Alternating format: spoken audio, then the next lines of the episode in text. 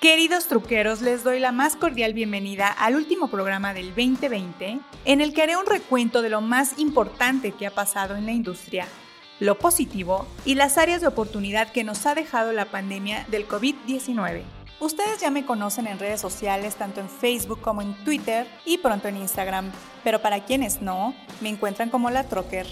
Así que quiero leer sus opiniones, críticas constructivas, sugerencias, peticiones, temas que quieren escuchar en fin, este espacio es para ustedes. Le doy la bienvenida nuevamente a mi productor Adi y ya saben que la idea de este programa es darles información, pero también pasar un buen rato. Así que, arrancamos.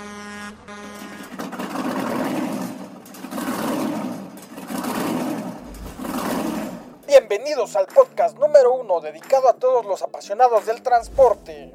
La Trocker, donde encontrarás todo aquello relacionado con la industria del autotransporte. Esto es La Trocker.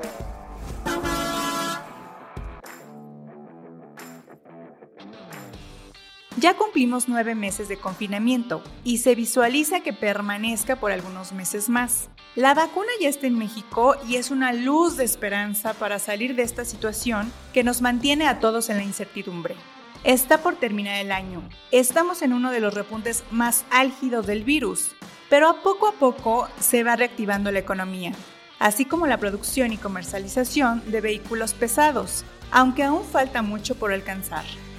Noviembre no terminó del todo bien para los pesados, pues de acuerdo con la Asociación Nacional de Productores de Autobuses, Camiones y Tractocamiones, la AMPAC, se comercializó un total de 2.391 unidades al mayoreo, una caída del 11% respecto a octubre y un incremento del 6.7% respecto a noviembre del año pasado, mientras que las ventas acumuladas al mayoreo sumaron un total de 21.048 unidades que comparadas con las 36.942 unidades comercializadas durante el mismo periodo de 2019, significó una caída del 43%. Habrá que ver cómo cierra diciembre, aunque Miguel Elizalde, presidente ejecutivo de la asociación, dijo que dichos resultados los obliga a pensar en medidas para que tanto gobierno e industria reactiven la economía de cara al 2021. Uno de los temas álgidos que dejó la pandemia fue que varias cámaras, entre ellas la Cámara Nacional del Autotransporte de Carga, Canacar, enviaran una carta para pedir mayor agilidad para trámites en la Dirección General de Autotransporte Federal, la de GAF, de la Secretaría de Comunicaciones y Transportes, entre ellos las altas y bajas, así como la expedición de licencias y emplacamiento para los transportistas, que hasta noviembre modificaron sus procesos que pasaron de ser virtuales a ser presenciales, acatando todos los protocolos sanitarios. Pero no todo fueron pérdidas. A mediados del año, varias armadoras se esforzaron por encontrar salidas para continuar la comercialización de sus productos. Por ejemplo, Scania México lanzó el Scania Digital Forum, mientras que Daimler Trucks México inició la campaña Cerca de ti, e International México inauguró una serie de webinars. Con esto buscan tener mayor cercanía con sus clientes a través de herramientas digitales conferencias, servicios, pláticas y cursos.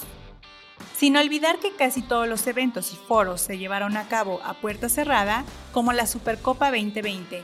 Y gracias al e-commerce, varias empresas dedicadas al comercio electrónico o de paquetería requirieron más unidades para cumplir con sus entregas de última milla.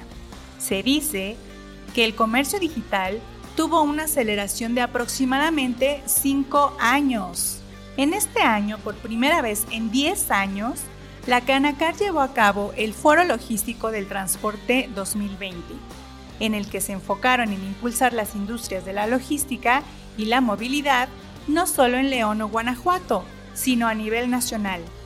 A inicios de noviembre se inauguró la Feria Nacional Virtual de la Asociación Nacional de Distribuidores de Llantas y Plantas Renovadoras, conocida como ANDEJAC 2020, uno de los eventos más importantes de venta de llantas, refacciones y servicios automotrices en México, en el que los visitantes podían visitar los stands de productos y servicios para interactuar con los expositores en tiempo real y realizar compras en ese momento.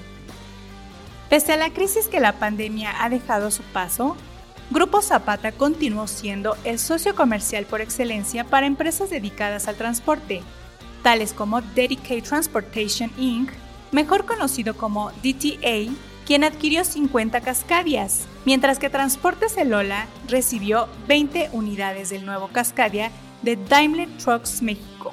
Un acontecimiento que nos dejó con la boca abierta fue el anuncio de Volvo Trucks, al dar a conocer que cambiaba su estrategia de negocio y decidió descontinuar las ventas de su portafolio completo de tractocamiones en México. Esto como resultado de la pandemia por COVID-19.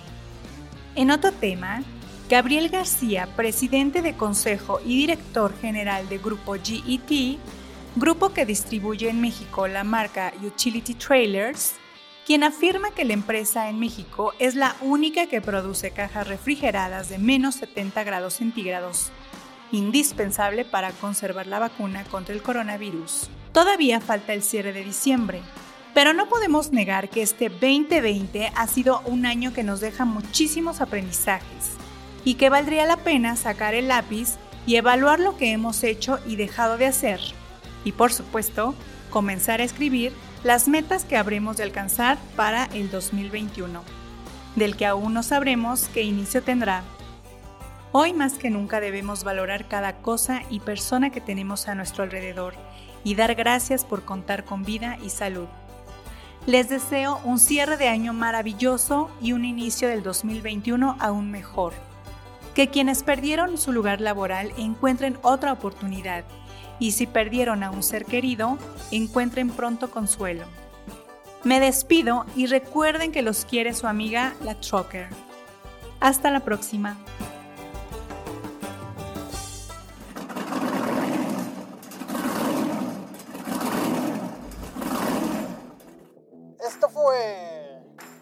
La Trocker. El podcast número uno dedicado a los apasionados del transporte. Esto fue... La Trocker.